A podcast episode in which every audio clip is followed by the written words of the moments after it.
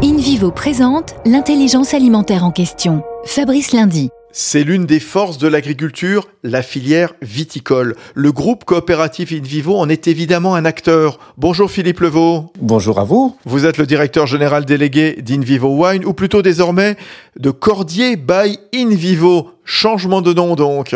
Oui, Cordier by Invivo, un nouveau nom, euh, un nom historique dans le domaine du vin, négociant de Bordeaux, euh, Cordier, euh, et puis nous baptisons par ce nom, historique dans le domaine du vin, l'ensemble des activités opérationnelles de l'activité vin d'Invivo.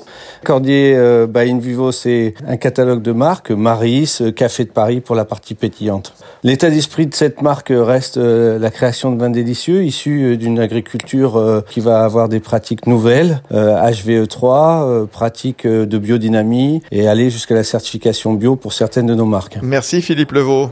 Union nationale des coopératives agricoles françaises, InVivo s'engage pour la transition agricole et alimentaire vers un agrosystème résilient.